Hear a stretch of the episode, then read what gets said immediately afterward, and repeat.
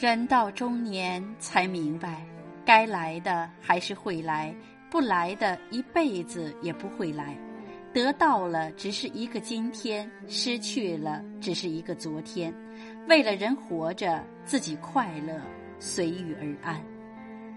Hello，亲爱的朋友，这里是人到中年之心灵感悟，我是主播美丽蜕变。今天要和你分享的感悟主题是。人到中年，心若有所依托，就不必到处流浪。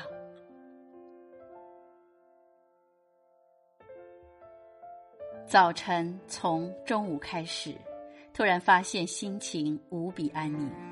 也许是长长的睡眠理顺了思路，也许是独处累积，就会认识到本真的自己。把所有的思绪流淌在文字之间，说给自己听，写给他人看。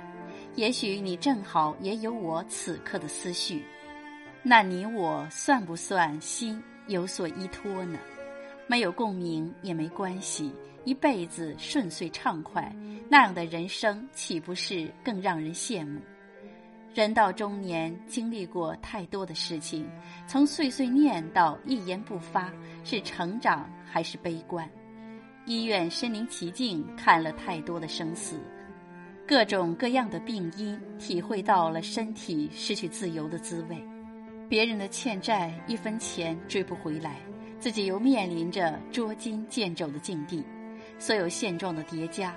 有力的粉碎了过去所有凌驾于生活之外所谓的诗和远方的碎碎念，一步步回头看过去，发现曾经所有的忐忑与彷徨都是认知在作祟。如果行动没有金钱做铺垫，认知还跟不上，那纠结、郁闷、烦躁、无望等等的煎熬都活该。生活无非就是一日三餐。但在哪一日三餐，与谁一日三餐，怎样一日三餐，一日三餐有什么内容，区别却非常大。摆正自己的位置，做与自己匹配的事情，这是最该坚守的本分。其他的意外获得，得之我幸，不得我命。人如此，事如此，情怀更如此。谁也不用笑话谁，先做好自己，再去笑话别人。也许山顶的小树因在山顶，就会嘲笑山脚的大树了。如果平台一样，未必谁瞧得上谁。可不一样的平台，本也是人家的资本，你有什么资格去埋怨与嘲笑呢？自己能做的事情，绝不麻烦别人；自己能解决的困难，绝不拖累他人。自己突然的坏心情，一定要学会自己调整。过度的倾诉会成为他人的负累，没有人理所应当做你的出气筒，更没有人天长日久有耐心去化解你的悲愤。理解是什么？理解是无条件的接纳。凭什么让他人接纳一个充满负能量的自己？所有的埋怨解决不了任何问题，所有的指责只会越来越拉远彼此的距离。会示弱怎样？假坚强又怎样？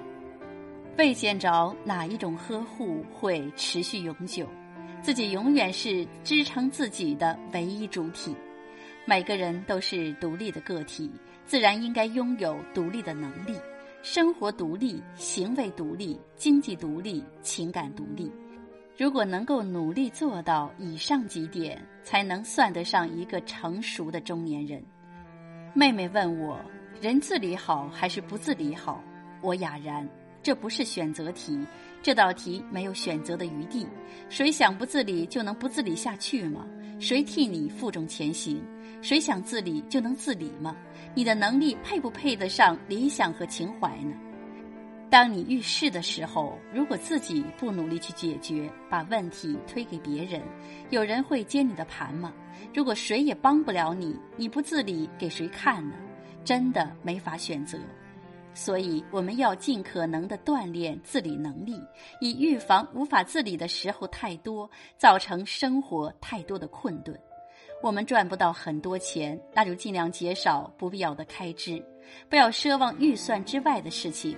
如果入不敷出的话，谁来替我们支撑剩余的情怀？而所有的一切都需要有一颗安定的心、清醒的大脑，才能有所依托、有所作为，活成自己特有的模样。